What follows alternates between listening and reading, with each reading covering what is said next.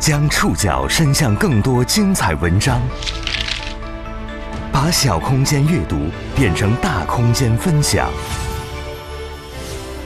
宋宇选读，讲述现实世界里的真实故事，把小空间阅读变成大空间分享。欢迎各位收听今天的宋宇选读。今天为大家选读的文章综合了《南方周末》和《真实故事计划》的内容，将和大家一起认识赘婿文的作者和读者们。这开局有点意思啊！入赘到我夫家，有些规矩是要守。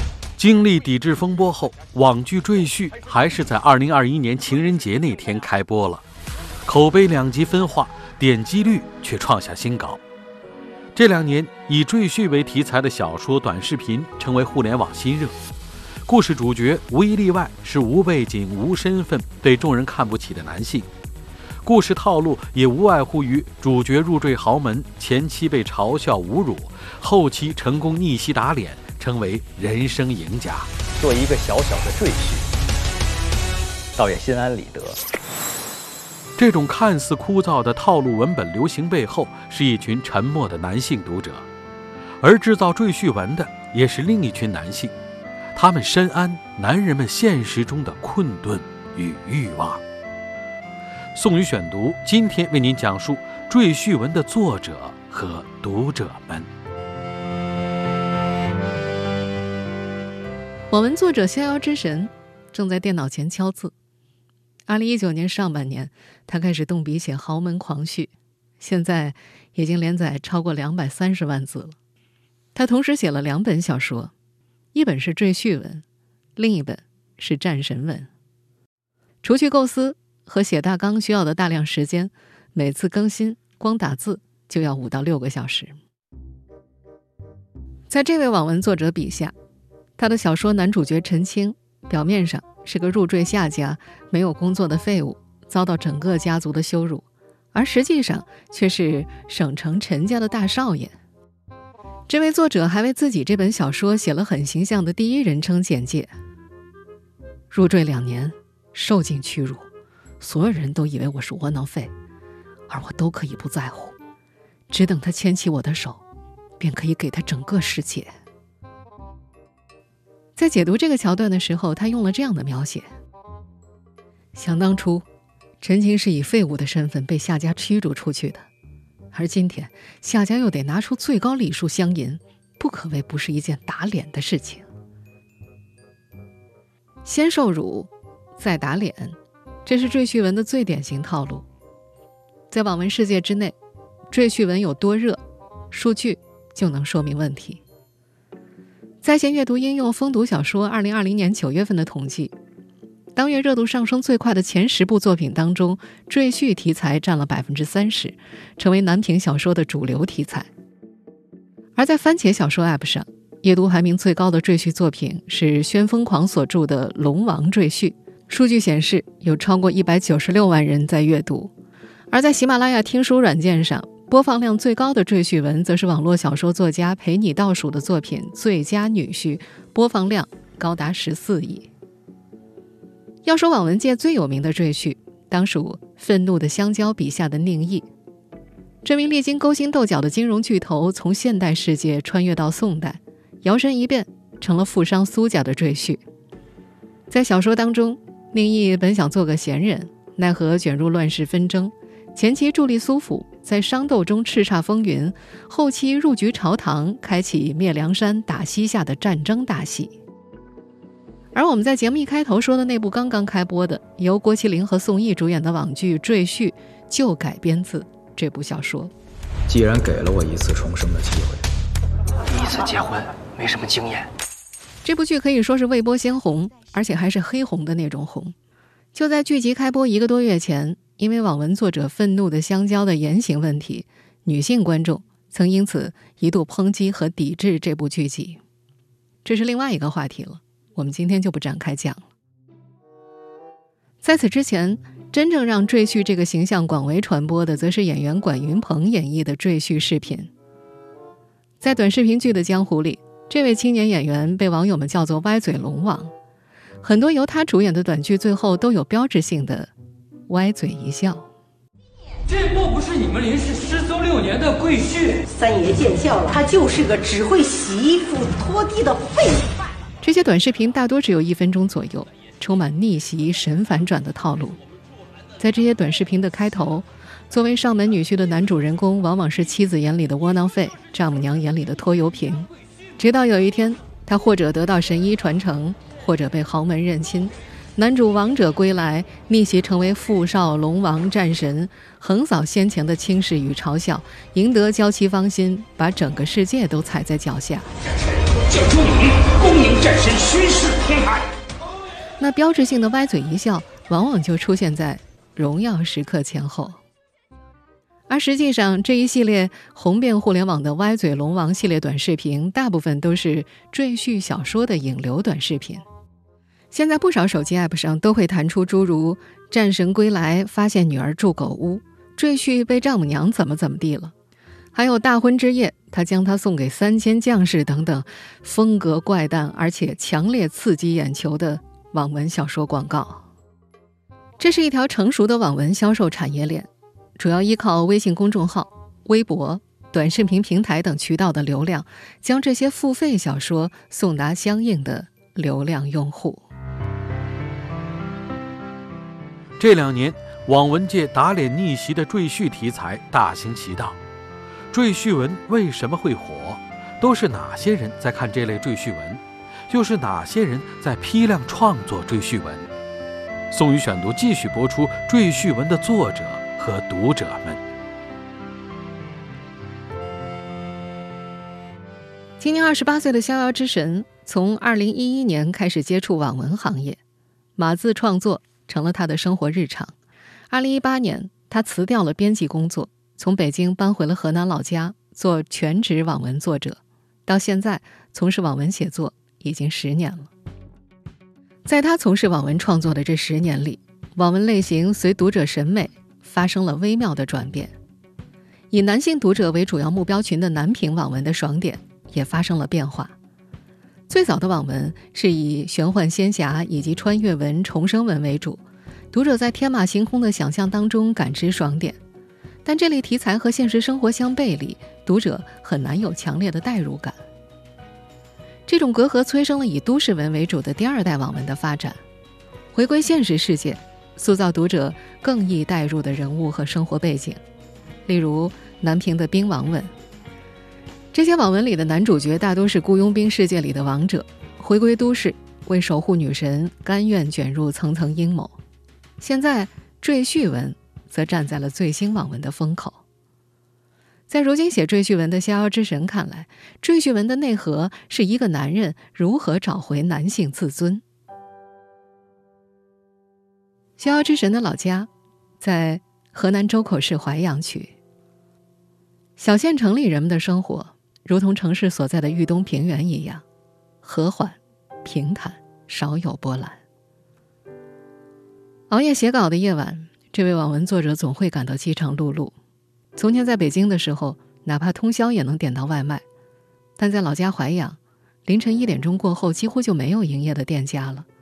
这里的商场和大多数餐厅晚上九点就闭店关门了，夜生活更是匮乏，KTV 最晚开到凌晨一点。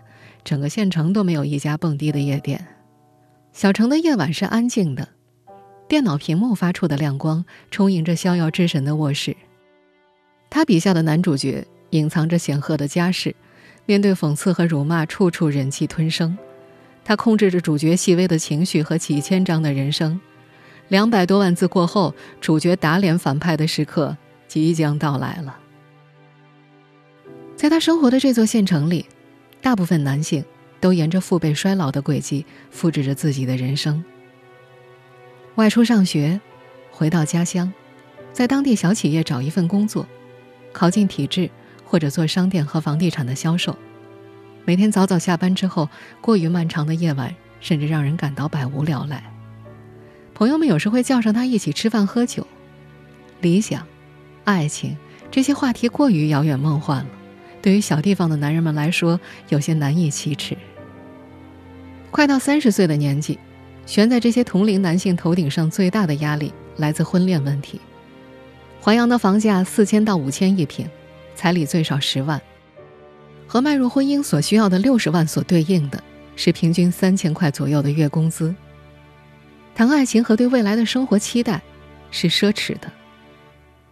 在现实生活中，这位网文作者以及他身边的青年男性在婚恋市场上毫无选择权，他们被女方以及女方的家庭百般挑剔，这种无力感和被动感直接贯穿了《逍遥之神》的赘婿文创作。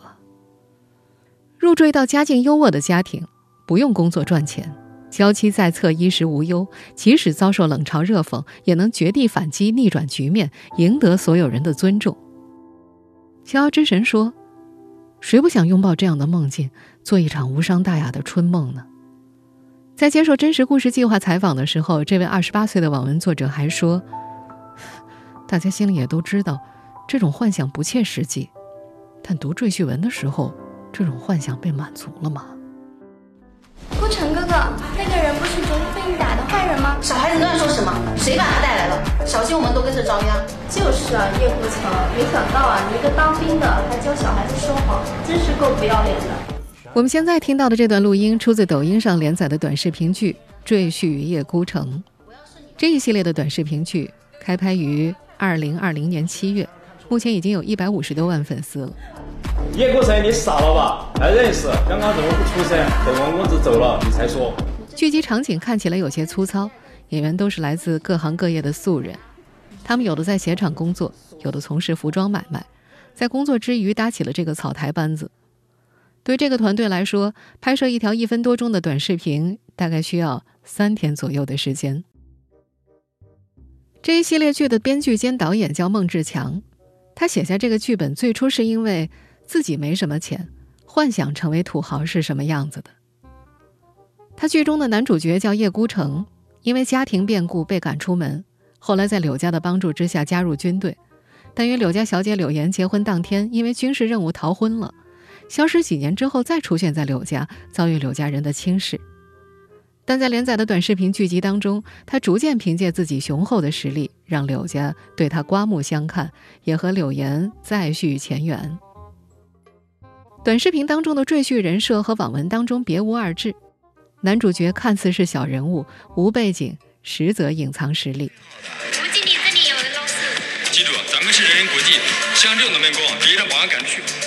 比如我们现在听到的第十七集和十八集当中，叶孤城被当成农民工，差点被赶出酒店，随后酒店总经理赶来恭迎隐藏身份为董事长的叶孤城。董事长，对不起，我来晚了在这些剧集下面，有网友留言称：“叶孤城有嚣张的资本，现实就是这样，你有钱就看得起你。”对于自己拍摄的短视频剧集受欢迎，孟志强觉着可能呈现了当下社会的某个现象。他觉得有些家庭也会出现这样的矛盾，感觉自己的女婿或者孩子没出息，都有对比，尤其在农村方面，这种现象就特别严重。他说自己就出生在老被父亲觉得没出息的家庭。一九八八年出生的孟志强是温州泰顺人，大学毕业之后机缘巧合进入一家公司搞活动策划。二零一九年，他接触到了直播运营业务，干了三个月之后就开始拍摄制作短视频。起初他完全没有拍摄经验，通过看电影研究每个镜头是怎么拍的、怎么切，研究了一两个月，心里才有那么一点底。父母不看好儿子的这份工作，甚至有些排斥，希望他找一份稳定的、朝九晚五的工作，而不是像现在这样不分昼夜的干活。但或许是看到了赘婿叶孤城的一点点成绩，父母目前对他的工作态度已经随和很多了。赘婿文的创作者们各有各的压力和委屈，他们的读者也一样。现实生活中，到底是哪些人在阅读虐点、爽点同在的赘婿文？书中的主角又为什么能轻易让他们产生共鸣和认同感？宋宇选读继续播出赘婿文的作者和读者们。零二零年疫情期间，五十二岁的张军开始看赘婿小说。此前，他喜欢和朋友出去共度闲暇，而受疫情影响。只能躺在家里刷手机。他在一款资讯软件上看新闻的时候，偶然刷到了赘婿文的广告，点进去被开头吸引，便一发不可收拾。张军的女儿发现父亲看网文之后，起初有些惊讶。女孩从初中就开始躲着父母偷看各种网文，没想到忽然间竟和父亲成熟友了。女儿小张听父亲聊起过书中的情节，男主人公出身不好，但颇有能力，机缘巧合之下入赘到权势显赫的女主人公家，在女方的家族企业上班，公司里的人都看不起入赘的男主，可事实上这家公司一直在争取的一位重要客户，其幕后老板就是男主。在女儿看来，这是一个非常经典甚至有些老套的网文设定，但第一次看的张军觉得非常的新奇。他很兴奋地跟女儿说：“哎呀，这个男主人公很厉害啊，是个大人物。”在女儿眼里，父亲也曾经是个人物。张军是赶在改革开放初期去深圳下海经商的年轻人。当年迫于生活压力，他初中没读完就出门闯荡了，先是在家乡开饭店做帮厨，继而到深圳去开了家槟榔店，挣了不少钱。女儿小张在接受南方周末采访的时候说：“那时候父亲才十几二十岁，是最年少风光的时候，朋友成群，女朋友也不缺，个个都漂亮。那时候爸爸接姑姑去深圳玩，见世面，费用都是爸爸包的。”小张在照片里见过父亲张军最张扬的年纪，张军偶尔也会对女儿讲起自己的那段青葱岁月，他那时就是整条街最靓的仔，穿花衬衫、牛仔裤。梳着油头，戴墨镜，在父亲的口中，那时候有派头的人才这样。随后，张军结了婚，女儿出生了，家庭的责任改变了他的人生。他和妻子都长期在外地工作，女儿被送到乡下养。女儿说，有回父亲回来看她，觉得孩子被养得可怜兮兮的，连火腿肠都没吃过。当父亲的很心疼，下决心自己带孩子。在女儿看来，这是父亲放弃经商的原因。深圳的快意恩仇、鲜衣怒马听着美好，实则很危险。当时的贸易港口鱼龙混杂，做生意难免遇上打架寻仇的，对孩子来说并不安全。张军回到了家乡，在当地国企找了份稳定的工作。女儿小张感叹：“赘婿文可能让爸爸有了当年的感觉。”有多年网文阅读经验的小张深谙网文套路。他理解赘婿文对父亲的吸引，设定简单，节奏快，又是现代社会背景，对学历不高的父亲来说清晰易懂。小张觉着，像父亲这样的人应该很多，他们见证时代的变迁，经历了风风雨雨。年少时春风得意马蹄疾，人到中年后归于平淡。偶尔拿起老照片，也会感叹，当年他还不是谁的爸爸时，也是个少年。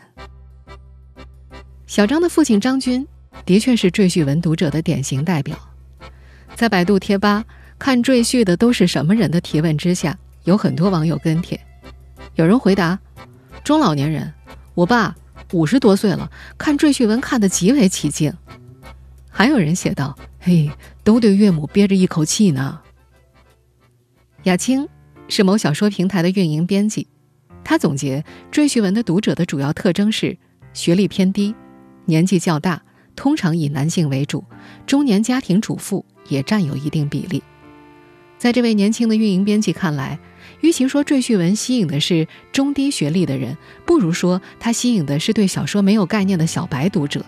只是现在社会没有小说阅读经验的年轻人实在太少了。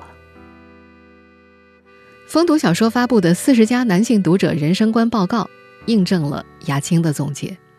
在这个平台上，阅读赘婿题材小说的用户，四十岁以上的超过半数，平均年龄四十一点四岁。这类用户此前对类似赘婿文的轻娱乐阅读内容接触较少，其阅读时间集中在工作时间、午饭前后以及睡前时段。同时，有百分之二十七的女性也对赘婿类网文有兴趣。这些从未接触过网文的沉默的中年人，意外的在赘婿文里找到了自己的情感寄托。从某种角度来看，赘婿文的男主角们的早期处境和这些读者的现实境遇是那样的类似。他们同样顶着压力，受尽委屈，也在社会工作和家庭中丧失话语权。他们苦闷不得志，甚至面对普通人的嘲讽挖苦，也往往只能忍气吞声。某种程度上，中年男性是父权制的既得利益者，同时也是父权制的受害者。做一个符合父权制社会规范的男人，他们必须要挣钱养家，必须要对家庭履行责任。如果做不到对家庭有益，他们就可能会被评价为窝囊废、吃软饭。而在如今的现实生活当中，生活成本飙升，房价高涨。中年男性们在升职无望、抚养父母、子女教育、养老等问题当中挣扎着，他们也期待着获得经济上以及情感上的支持。而赘婿文的出现，恰好满足了一部分中年男性的情感期待。赘婿文里的很多赘婿并不追求事业上的成功，他的快乐往往建立在挽回失去的男性自尊上，建立在家庭核心地位的提升上。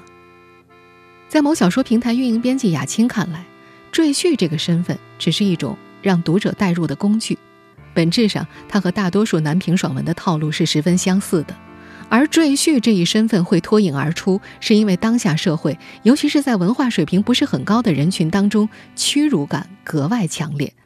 一旦屈辱感达到一个最高值，这时候逆袭打脸才能达到读者心里最高的双点。赘婿文的火爆，一定程度上是现实的映射。喜欢这类小说的，大多是隐忍沉默的中年男人，把赘婿文当作他们逃离现实生活的迷幻剂。网文作者和视频创作者构建的虚拟世界，能让他们获得短暂的精神满足。而这种虚幻满足感，年轻人早就拥有了，他们又为什么不能拥有呢？宋宇选读继续播出《赘婿文》的作者。和读者们，在大城市从事金融工作的文海，是因为赘婿系列广告视频入坑，开始看《愤怒的香蕉》所写的赘婿。对于那些短视频和网文当中男主人公的命运，他没什么代入感。不过，他也觉得现在很多中年男性确实面临类似的困境。现在的短视频内容呈现了中年男人的不满，是不是也代表了当下中年男性比较卑微的境况？他们的不满不光是对于岳父母或者亲人，更多的时候，这种不满还针对妻子。文海感觉，在三四线城市网络小说的受众越来越多了。他和妻子回北方县城的时候，发现自己的岳父竟然是重度网文阅读者，手机几乎不离手。大舅也是一样，开车的时候都要放着网文音频听。北京大学网络文学研究中心南平主编吉云飞曾在接受采访的时候分析赘婿文流行的必然。他说：“任何一种流行的文学现象，可能你觉得这个作品不过如此啊，但它背后一定是击中了一代人非常深的焦虑和欲望。很多已婚的有家庭的中年男性，可以说是非常沉默的一群人。”作为小说平台运营编辑的雅青说。他们公司的客服经常会接到中年男性读者的电话，或者在后台的提问。他们可能连打字都不熟练，说话方言口音也很重。他们不懂为什么自己花了钱，居然还不能看到小说的结局？为什么要每天更新，而不是一次性买到结局呢？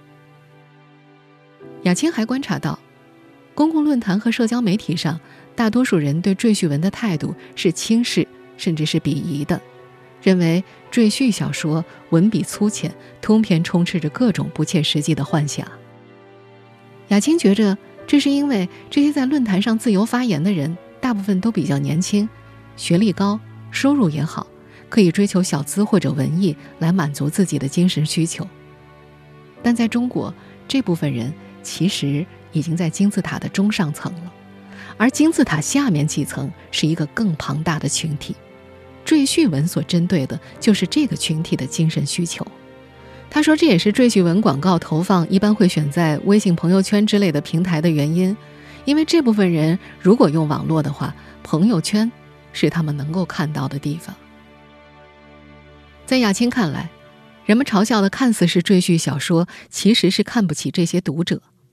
但这位网文编辑觉着，赘婿文读者和其他的网文爱好者并没有太大区别。赘婿文可能是这些读者的小说启蒙，是他们打开新世界的钥匙，就像很多女孩小时候喜欢玛丽苏小说一样，同样都是靠意淫来疏解压力，没有谁比谁更加高贵。在女孩苏木的印象里，自己的父亲就是那种什么事儿都憋在心里的人，平时很少会分享自己的压力和烦恼。南方周末的记者曾经向苏木的父亲以及前面提到的那位五十二岁的张军分别发出过采访邀约，但通通遭到了拒绝。所以这些父亲的故事其实都是女儿转述的。在苏木看来，听赘婿文算是父亲的疗愈时间。苏木觉着听小说其实是一个比较私密的事情，就像很多女孩子在看玛丽苏言情剧的时候不希望别人来打扰一样，很多男性也比较需要自己的树洞时间去恢复情绪。苏木说，自己的爷爷曾经是体制内的中层干部，同在一个单位的苏木父亲在事业上一直顺风顺水，但也不温不火。苏木觉得爸爸年轻的时候不怎么努力，也不去沟通联络。结果这都快退休了，还是一个非常普通的员工。他觉着现在看来，父亲也会有一些遗憾吧，所以看赘婿逆袭，可能对父亲来说也是一种精神上的满足。实际上，这种套路化的虐爽交织的文体，早就是网文世界的畅销法宝了。深受中年男性喜欢的赘婿文，只是男频爽文的一个分支。在网文江湖之内，不止男频小说爽文当道，针对女性读者的女频网文也开始有爽文化的趋势。在这些网文小说里，愈发强调女主角的自信、独立，不依附男人，主张女性赋权。在女主角升级通关、碾压对手、一路向上爬的过程当中，读者感受到的是女性权利彰显的满足感。阅读网文多年的橘子说：“哎呀，大家上班被老板折腾一天。”就读个网文嘛，小说嘛，就不想烧脑深刻，更不想看到男主女主吃苦打工了。看个文，把自己的期待寄托在那些纸片人身上，就是图自己爽嘛。于是乎，现实社会当中，一个个不被看见的路人甲，因为人际关系饱受委屈的男男女女，被生活重担压垮的打工人们，就这样。带入了小说主人公的境遇，在网文作者设定好的叙事里，一口一口吃下逃离现实世界的迷幻剂。